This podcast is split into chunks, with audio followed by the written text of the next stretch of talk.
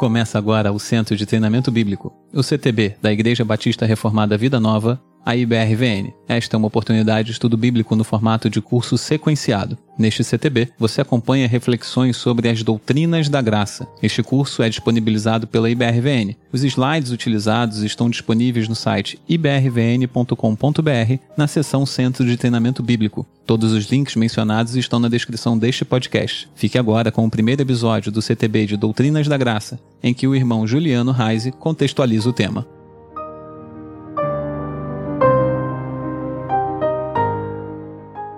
A gente vai falar das doutrinas da graça, que nada mais é que uma maneira de chamar aquilo que é relacionado à soberania de Deus na salvação das pessoas. Nós escolhemos né, no presbitério como referência para a gente tratar do assunto. Tem muito material sobre, sobre esse assunto, muitos livros, muita coisa na internet, mas a gente pegou esse livro do John Piper como referência, né? John Piper é um batista reformado, então a gente pegou esse livro dele, cinco pontos em direção a uma experiência mais profunda da graça de Deus. É um livro pequenininho, né? E ele traz ali uh, o conteúdo que a gente vai tratar aqui. Claro que a gente vai falar um pouco sobre teologia e sobre os chamados cinco pontos do calvinismo, mas o nosso foco é o ensino da palavra. E essa frase aí do, do Piper, em que ele diz, né, que está na introdução desse livro aí, ele diz assim: Não começo como um calvinista, nem defendo um sistema. Começo como um cristão que crê na Bíblia e deseja colocá-la acima de todos os sistemas de pensamento. Então, para nós, isso é muito importante. Que a gente, quando a gente aborda esse assunto, quando a gente pega os cinco pontos do calvinismo, nós não estamos preocupados em nos prender a um sistema. Ao longo dos anos aqui na, na nossa igreja, a gente sempre procurou respeitar uh, e reverenciar né, e aprender com a tradição protestante, com a tradição reformada e até com a tradição da igreja de uma maneira geral, mas sem se prender a algum sistema específico que empobreça né, o nosso compromisso com a palavra e deixe a Bíblia engessada. Isso a gente não quer que aconteça. Então essa frase do, do Piper vem bem ao encontro disso. Tem muitos outros materiais aí que a gente poderia citar, né? Eu queria só mostrar esse aqui que a gente vai inclusive distribuir, né? As doutrinas da graça são um compêndio das passagens relevantes. Então, esse aqui é um, uma proposta bem interessante, porque é um livro que vai citar todos os textos relevantes a respeito desse assunto. Eu também queria aproveitar também para apresentar esse livro aqui, A Ilusão do Livre-Arbítrio, que também está ligado aos temas que a gente vai tratar, uh, que é escrito por um dos fundadores dessa igreja, que é o Newton. E no prefácio do, pastor, do falecido pastor Ari Veloso, ele, ele diz o seguinte a respeito desse livro. Ele fala assim: um livro sério que aborda com clareza a soberania do nosso Deus e, ao mesmo tempo, mostra a responsabilidade do homem sem cair em extremos. Então, essa é sempre uma preocupação nossa, que a gente tenha equilíbrio. Isso é importante. Quando a gente fala de doutrinas da graça, elas são separadas, né, por esse esquema que vocês estão vendo aí na tela, que são os chamados, né? Vocês já devem ter ouvido falar dos cinco pontos do calvinismo, assim chamados, né? As doutrinas da graça, elas são assim chamadas porque elas enfatizam a necessidade e a centralidade da graça de Deus na salvação do homem. E elas costumam ser organizadas com esses marcadores que tem aí, né, que daí formam esse acróstico aí, tulip, que daí remete, né, a palavra em inglês daquela flor, a flor bonita de inverno, né, a, a tulipa. Claro que o acróstico, ele só funciona em inglês, né, mas aí tem uns truquezinhos aí que o pessoal usa, né, é, você faz ali, vocês já viram ali, né, faz uns truquezinhos, joga o, faz como no inglês, joga o adjetivo para frente do substantivo e ainda faz uma, dá uma trapaceada ali botando um, um, um artigo indefinido na frente do eleição incondicional, aí você dá uma forçada e consegue fazer. Dá para lembrar, né? Total depravação, uma eleição incondicional, limitada expiação, irresistível graça e perseverança dos santos. Ao longo dos anos, muitos autores eles foram percebendo que esses títulos clássicos originais eles têm lá os seus problemas muitas vezes eles não eles não dizem exatamente o que a doutrina diz né às vezes o título não é tão é, bom e aí ao longo dos anos muitos autores modificaram um pouco esses cinco pontos usando títulos um pouco diferentes. Ah, eu coloquei um exemplo aí é, de, de um autor específico, mas tem muitos, muitos ali embaixo, né? Então, esse autor aí, que eu acho que esse, isso aí eu acho que é do Stephen Lawson, ele coloca assim, os mesmos pontos, só que com outros nomes, né? Alguns deles. Ou todos eles, eu acho. É, todos eles. Depravação radical, eleição soberana, expiação definida, chamado irresistível e graça preservadora. Então são maneiras assim em que alguns autores foram e alteraram. Esse é só um exemplo, tem muitos outros porque às vezes a, a, os títulos originais não dizem exatamente o que a doutrina quer dizer. De qualquer maneira, o clássico, né, até para manter o acróstico aí, é, é aquele que vocês viram ali. Nessa introdução aqui do, do CTB, eu não vou falar de nenhum deles, tá? Eu vou deixar para todo o desenvolvimento de cada um desses pontos vai ser feito nas palestras específicas que vão seguir exatamente essa ordem. Então, as próximas cinco palestras vão seguir essa ordem que está aí, tá? Eu não vou dizer quem vai fazer a palestra, né? Isso aí é segredo. Quem vai fazer cada uma, a gente deixa em segredo. Vamos adiante aí. Queria falar um pouco do histórico né, dessas doutrinas para nós aqui na IBRVN. Elas são extremamente importantes, ficam atrás somente dessas que estão aqui na parede. E tanto esses cinco solas que estão aqui na parede, quanto os cinco pontos do calvinismo, fazem parte de um dos nossos guias. Vocês sabem aí, quem é membro da igreja, sabe que nós temos os nossos guias, e eles fazem parte do guia TEL 010, Fundamentos da Fé Batista Reformada. Esse mesmo texto desse guia, ele aparece no nosso site. Então, quando você entra no nosso site, ibrvn.com, o primeiro link, Doutrina Reformada, se você clica ali, é exatamente esse conteúdo. Então vejam a importância, o destaque que tem dentro da nossa igreja essas doutrinas. E certamente essas ênfases fazem parte da vida da nossa igreja. Inclusive o Saulo, acho que foi o Saulo, né, que chamou a atenção para isso domingo passado, que nós nas nossas pregações sempre acaba aparecendo. Então já tinha aparecido na pregação do Wesley no domingo anterior e daí o Saulo também enfatizou ah, na pregação seguinte e é comum que essas doutrinas apareçam nas nossas pregações e nos nossos ensinos. Elas são importantes, sim. Houve até mesmo um CTB conduzido pelo nosso irmão Fabiano Prado Lima, que na época era um dos pastores aqui da igreja, Lá em 2014 foi feito um CTB com o mesmo título, Doutrinas da Graça. E se você entrar lá no nosso site, também lá no ibrvn.com, você encontra lá no link dos CTBs, você vai encontrar lá o CTB 2014. Lá tem uma apostila e os áudios também daquele CTB que foi feito naquela época, há oito anos. Temos que nos situar quanto ao contexto histórico. Você já deve ter ouvido falar de calvinismo e arminianismo. E aí você tem os cinco pontos do calvinismo, que são aqueles pontos ali do tulip. E aí a pergunta é, né, de onde é que veio isso? E aí uma possibilidade, já que os cinco pontos do calvinismo são uma reação aos cinco artigos do arminianismo, então você pode imaginar que talvez tenha sido um debate entre esses dois personagens históricos aí, João Calvino e Jacó Armínio. Mas se você está prestando atenção na tela, você vai ver que provavelmente não foi isso que aconteceu, porque quem fez as continhas aí já percebeu que Calvino morreu em 1564, com 55 anos, e Armínio tinha 4 anos de idade. Se os dois fizeram um debate teológico, eu imagino que não tenha sido muito proveitoso. Não que não pudesse acontecer, mas eu acho que não ia dar muito resultado. Além disso, tem um outro problema. Se você perguntar para Calvino quais são os cinco pontos do calvinismo, ele não faz a menor ideia. Se você perguntar para o Armínio quais são os quatro artigos do arminianismo, ele também não sabe quais são. Porque não foram eles que criaram essas coisas. Isso vem num outro contexto. É claro que o contexto é de controvérsia, mas não é entre esses dois homens aí. Nós vamos para o local em que a controvérsia realmente aconteceu que é a Holanda do século XVII. Não é bem a Holanda, né, gente? Porque esses países modernos, eles não existiam nessa época, né? Você tem aquele monte de principados ali, é, é, aquelas províncias. Então, o que você tem ali, que a gente está chamando aqui de Holanda, é um grupo de principados protestantes que fazem parte dos Países Baixos e onde tem ali os Países Baixos, você também tem a Bélgica e também tem Luxemburgo. Bélgica e Luxemburgo são católicos e a Holanda é protestante. Isso aí tem origem histórica, evidentemente, né? A gente, na verdade, vai se reportar para o início do século XVII,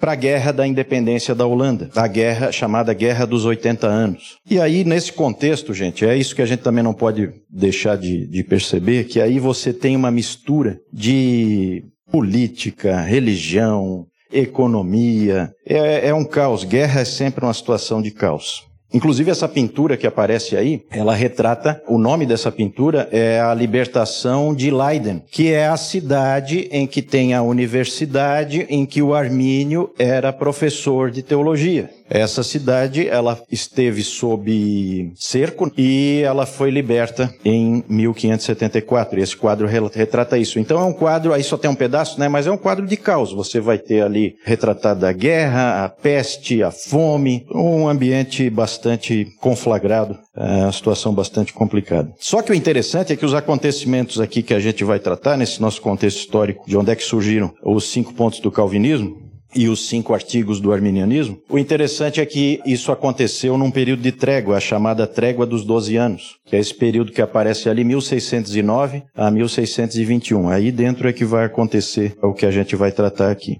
O Armínio, como eu disse, ele era um professor de teologia na Universidade de Leiden, e o irônico é que a universidade perdeu alguns professores por causa de uma peste, e precisou de novos professores e aí foi solicitado ao Theodor Beza, que é o sucessor do Calvino em Genebra, foi solicitado para ele que indicasse nomes. Então quem indicou o Armínio foi o Beza. Então é, é, isso é irônico, porque o sucessor do Calvino foi quem indicou o Armínio para ser professor na Universidade de Leiden. Então esse professor, é, Jacob Hermans, é o nome dele na verdade, né? A gente sempre usa esses nomes latinizados, porque vocês sabem que o latim era a língua franca nessa época, então todas as publicações das universidades eram feitas em latim. Então você tem aquelas coisas, né? Quando eu fiz aqui o CTB do Catecismo de Heidelberg, né? Tinha aquele fato pitoresco, né? Que o, o sobrenome do sujeito era Ber. Aí quando ele vai escrever em latim, quando ele vai publicar, então virou Ursinos, Zacarias Ursinos, porque você tem que traduzir para colocar em latim. E por isso que é Armínio, né? Jacó Armínio ou Jacobus Arminius, que era como era colocado em latim. O Armínio, ele era um defensor do calvinismo, só que ao longo da carreira dele na universidade, ele começou a se incomodar com algumas alguns debates, é, com algumas ênfases né, que havia na universidade e alguns debates importantes começaram a acontecer. E aí eu vou falar de um componente teológico e de um componente político, tá? Porque essas coisas andam sempre juntas nesse período histórico aí. Os debates que deram início a essa controvérsia foram entre esses dois homens aí, os dois professores da Universidade de Leiden na Holanda. Aí também é irônico, porque o Gomaro, é exatamente o sujeito que pediu para o Beza para mandar, para trazer alguém e foi ele que bancou a vinda do Armínio. Então, de novo, é irônico o que acontece ali. E esses dois professores aí debateram muito. E aí o Armínio começou a ensinar umas coisas estranhas, principalmente numas palestras que ele fez sobre Romanos 7, sobre Romanos 9. E aí ele começou a ser acusado também de ter ideias semelhantes às do teólogo jesuíta Luiz de Molina, que era espanhol. A Guerra dos 80 Anos era a guerra contra a Espanha. Então, nada disso ajuda. Você vai acirrando os ânimos. A gente, às vezes, já não tem noção do quanto um debate teológico desse, que parece uma coisa acadêmica, o quanto isso aí tem repercussão fora da academia. Porque está tudo interligado com a política. Para vocês terem uma ideia, o clima desses debates que aconteceram aí na Holanda, a coisa chegou a um ponto de ter uma ameaça de guerra civil. Então, não tem como a política não estar tá envolvida. Há quem diga que Gomaro e os seus seguidores, eles tinham um calvinismo extremado, que desonrava a Deus. Inclusive o Roger Olson, que é um defensor do arminianismo, ele coloca isso, que o armínio ele é um injustiçado, porque na verdade a versão de calvinismo que ele combateu é uma, era uma versão extremada. Claro que isso aí cada lado diz uma coisa um pouco diferente, né, como é comum quando você vai avaliar a história. E aí cada um tira a sua conclusão, né? Eu não vou dizer qual é a minha, deixa assim.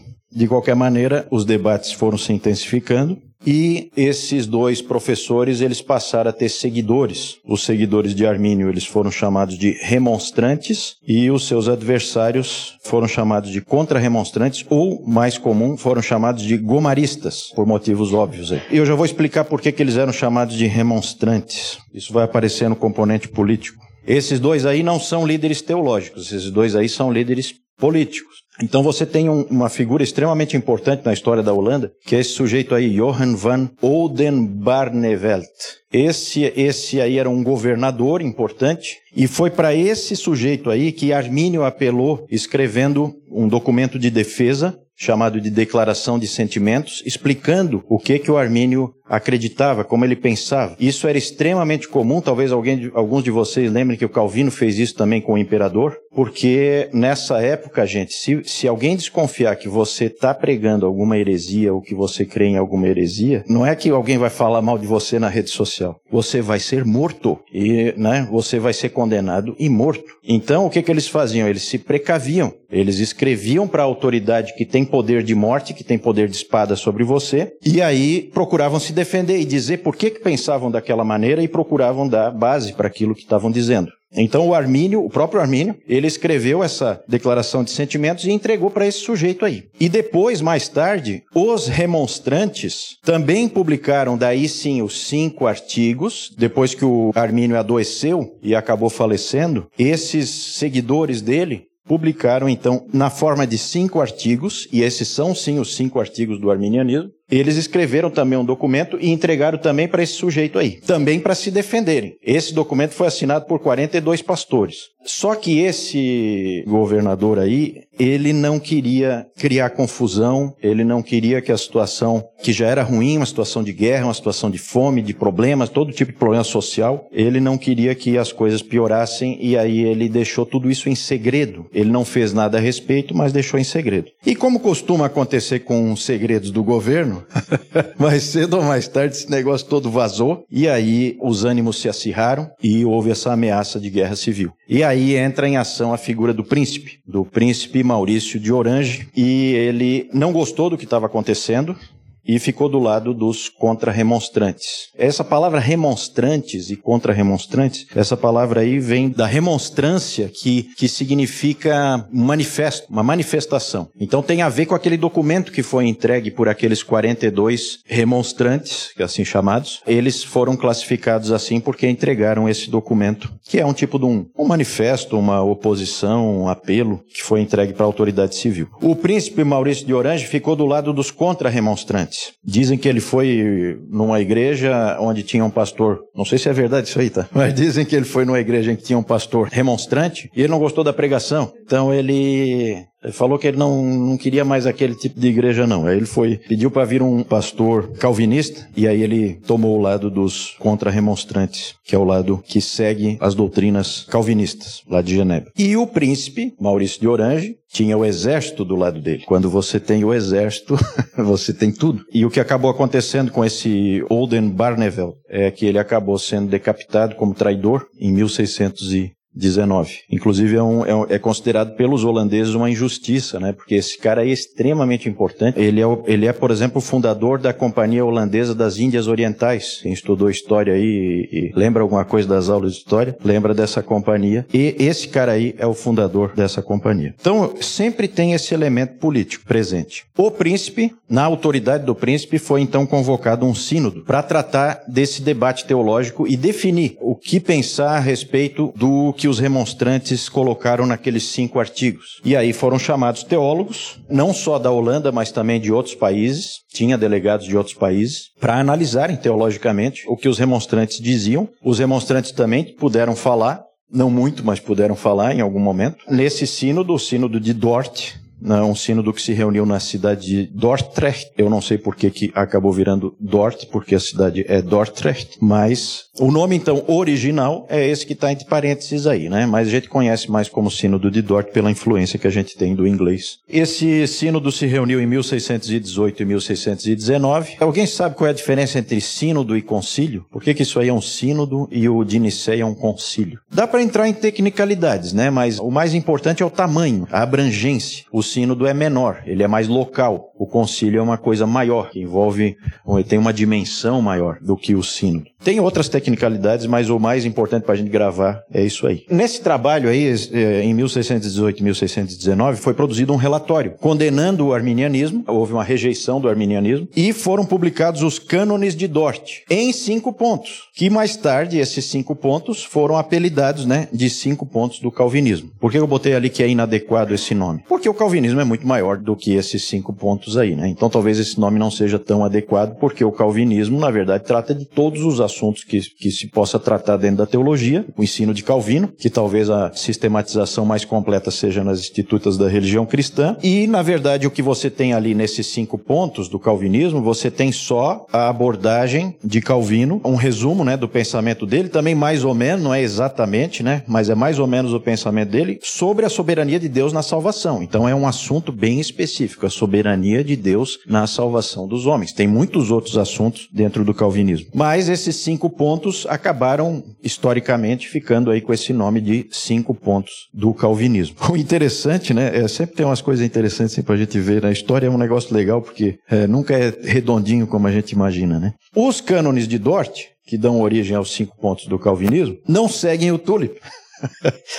então eu não sei quem é que acabou colocando naquela ordem ali, mas os cânones de, cânones de Dort, se você, se você for pegar, né, e você tem acesso no nosso site, se você é membro da igreja, você vai lá no IBRVN Online e você pode pegar lá no, no nosso guia até o 003. Você tem ali as três formas de unidade da igreja holandesa, que são quais são as três formas de unidade? São três documentos históricos importantes: o Catecismo de Heidelberg, a Confissão Belga e os cânones de Dort. E os três estão lá. Então os cânones de Dort estão no final, está em português lá. Você pode acessar, né, para quem tiver curiosidade, pode acessar e ver como é que são os cânones. E é uma coisa meio esquisita, né? Porque eu não sei se isso foi modificado ou editado depois, mas ele não começa com a depravação total, ele começa com a eleição incondicional, depois ele fala da expiação limitada, e depois é, é interessante porque o capítulo seguinte são dois. então é, é assim, é capítulo 1, capítulo 2, capítulo 3 e 4. Como assim capítulo 3 e 4? Mas é como é, tá lá. Capítulo 3 e 4. Então, o capítulo 3 e 4, que na verdade é uma junção da depravação total com a graça irresistível. E, por último, o capítulo 5, Perseverança dos Santos. Acho que esse é o único que está na ordem certa. Certo é modo de dizer, né? Na verdade, o certo que eu digo é, é se você for pegar o modelinho do Tulip. O trabalho desses teólogos foi muito, muito interessante, porque num ambiente de polarização absolutamente conflagrado, com todo tipo de radicalismo acontecendo. Ainda assim, é impressionante como eles conseguiram fazer um bom trabalho e obter um documento bastante equilibrado, mais equilibrado do que se poderia esperar, porque as opiniões ultra, ultra radicais dos gomaristas acabaram não prevalecendo. É até interessante porque o próprio presidente do sínodo, que é esse sujeito que eu coloquei aí, o Johannes Bogerman, que barba, hein? Puxa vida, olha só. É, o Johannes Bogerman, ele era o presidente do sínodo e ele era um, para quem conhece um pouquinho mais aí de teologia, daquelas teologias bem extremas aí de, né, de filosofia e coisa e tal, ele era um supralapsariano, se você não entendeu o que é isso, não se preocupe, que eu também não entendo. É. Grosso modo, né, são pessoas que acreditam que o decreto de Deus quanto à salvação e condenação das pessoas foi anterior ao decreto da queda. Mas são coisas assim que é, são exageros, na minha opinião, tá, gente? São exageros da teologia em que ela vai e reflete em coisas que não se deveria refletir. Ela tenta entrar nos meandros a respeito de Deus, muito além da revelação. Só que essas coisas, eu até estava falando com o Nilton sobre isso no carro, essas coisas geram brigas e brigas e brigas e divisões. É impressionante como esse tipo de coisa, bastante distante da Bíblia, acaba gerando todo tipo de problema. Então você tem um supra supralapsarianos com raiva dos infralapsarianos, e, e aí tem os outros, os amiraldistas, é uma confusão que não tem fim. Mas é interessante que esse sujeito aí, Johannes Bogerman, ele era supralapsariano. Só que ele mesmo exigiu que o cânon de Dort tivesse uma posição infralapsariana, que é mais equilibrada. Então isso é bastante pitoresco e interessante, porque você vê que é um documento que ele acabou num ambiente que tinha tudo para esse documento ser ruim, ele acabou sendo um documento bom. Eu penso, eu particularmente penso, que se ele não tivesse tido esse equilíbrio e essa sabedoria por parte desses teólogos que estavam reunidos aí, eu penso que ele não teria resistido ao crivo da história, porque essas coisas muito radicais aqui sim, elas acabam, acabam desaparecendo com o tempo, porque elas são filhotes de um determinado momento histórico. Então esse aí é o Sínodo de Dort, daí que vem os cinco pontos do calvinismo que nós vamos estudar. O valor histórico disso para nós hoje. Com o passar dos anos, né, gente, isso aí é século XVII, início do século XVII. Muito tempo passou. Então, com o passar dos anos, todos os debates teológicos que vão acontecendo, posições com mais nuances e variações foram sendo uh, construídas, produzidas. Os cinco pontos, eles continuam extremamente importantes como marcadores né, das ênfases, das ênfases que a gente tem que ter para que a graça soberana de Deus na salvação seja garantida. E para nós aqui na igreja, uh, essas ênfases são bem importantes e, como alguém já disse, onde está a tua ênfase, aí estará a tua teologia. Dividir esses assuntos em cinco pontos também tem um valor didático importante. Fica mais fácil da gente refletir a respeito deles. E é nesse sentido que nós usamos esses marcadores. Os nossos referenciais teológicos, eles são úteis para que a gente tenha sempre uma base sólida que nos ajuda a sermos fiéis no, ao ensino da Bíblia. A Bíblia é a nossa, como diz ali, né, é a nossa única regra de fé e prática. Eu queria encerrar esse momento apresentando dois gigantes da história. Os dois são batistas reformados, mas eles não são só gigantes da história dos batistas reformados, eles são gigantes da história da igreja, da igreja. William Carey, pai das missões modernas, e Charles Spurgeon, príncipe dos pregadores, assim chamados, né, os dois. Por que, que eu quero só apresentar eles aqui? Para que a gente veja a importância de você ter essas doutrinas e tê-las de uma maneira equilibrada, moderada, adequada, bíblica, em que você não vai para extremos e excessos, como o pastor Ari Veloso falou lá no prefácio do livro do Newton. William Carey é conhecido como o pai das missões modernas, um sapateiro que foi para a Índia, e a frase mais famosa dele é essa aí, que você vai ver, talvez você conheça, né? É muito comum essa frase. É um lema das missões, em que ele diz assim: espere grandes coisas de Deus, tente fazer grandes coisas para Deus. Então é aquele equilíbrio entre a soberania de Deus e a atuação, a agência do homem. Inclusive tem esse historiador aí, Brian Stanley, que ele fala a respeito do livro. O Carey não escreveu muito, né? Ele gastou o tempo dele traduzindo a Bíblia para um monte de línguas lá da Índia, mas ele escreveu um, um livrinho importante e aí esse Brian Stanley comenta o seguinte: a quinta e última sessão do livro tratava, na clássica forma calvinista moderada, sobre a necessária conexão entre a oração e a ação cristã responsável. A soberania divina exigia meios humanos. A oração exigia ação. A obrigação exigia obediência. As conversões só viriam da bênção divina ou de Deus. Esse é o foco, tá, gente? É assim, Deus é soberano na salvação. Como que funciona isso em relação à vontade humana e tal? Esse é sempre um mistério, é sempre uma dúvida, mas para nós é muito importante a ênfase que a gente dá aqui, que é Deus é que salva. É isso que eu estou mostrando para vocês aqui. Então, para William Carey, isso era fundamental. Ele era um batista reformado, calvinista, é, e ele cria exatamente assim. Mesma coisa, o chamado príncipe dos pregadores, Charles Spurgeon, é, famoso pregador em Londres no final do século XIX, ao longo da segunda metade do século XIX. E aí ele tem aquelas frases de efeito, né, de pregadores. Pregadores sempre têm aquelas frases de efeito, às vezes um pouco exageradas, né, mas, mas elas têm o seu valor retórico. Né, e a gente tem que sempre fazer o desconto retórico. Aí o próprio Spurgeon falando. Vejam o que ele diz aqui nessas frases. Tenho a minha própria opinião particular de que não existe tal coisa como pregar Cristo e este crucificado, a menos que preguemos o que hoje em dia é chamado de calvinismo. É um apelido chamá-lo de calvinismo. Calvinismo é o evangelho e nada mais. Outra dele aqui. Eu não acredito que possamos pregar o Evangelho se não pregarmos a justificação pela fé, sem obras, nem se não pregarmos a soberania de Deus em sua dispensação da graça, nem se não exaltarmos o amor de Jeová que elege, estável, eterno, imutável, conquistador. Nem posso compreender um Evangelho que deixa os santos caírem depois de serem chamados e que permite que os filhos de Deus sejam queimados no fogo da condenação depois de terem, depois de terem crido em Jesus. Tal evangelho eu abomino. Então aí, aí dentro estão embutidas, né, algumas das ênfases dos cinco pontos. Talvez até todas elas, eu não cheguei a checar. Mas uh, nessa frase aí ele coloca essas ênfases. E é isso que a gente quer fazer aqui sempre também na nossa igreja. Mais duas dele aí. Seria muito melhor sermos inconsistentes. Aí eu queria mostrar o equilíbrio, em que não é que o calvinismo é a coisa mais importante. Até aquela primeira frase dele pode até dar parecer assim. Mas o mais importante é Jesus Cristo, o mais importante é a palavra de Deus, né? E isso aparece nessas frases aí. Seria muito melhor sermos inconsistentes com nós mesmos do que com a palavra inspirada. Já fui chamado de calvinista arminiano ou de arminiano calvinista. e estou bastante satisfeito. Desde que eu consiga me manter próximo da minha Bíblia. Então isso aqui também é para ligar lá com aquela frase do Piper no início, né? Cuidado com sistemas para que você, para que o sistema não fique mais importante do que a própria Bíblia, né? Isso a gente sempre tem que estar atento. Se o seu sermão não tiver a doutrina da eleição ou a doutrina da perseverança final dos santos, que tenha sempre Cristo nele. Tenha um caminho para Cristo em cada sermão. Então, só para mostrar, né? É importante a doutrina da eleição? Claro que é importante. É importante a doutrina da perseverança, perseverança final dos santos? Claro que é. Só que o mais importante é Jesus Cristo.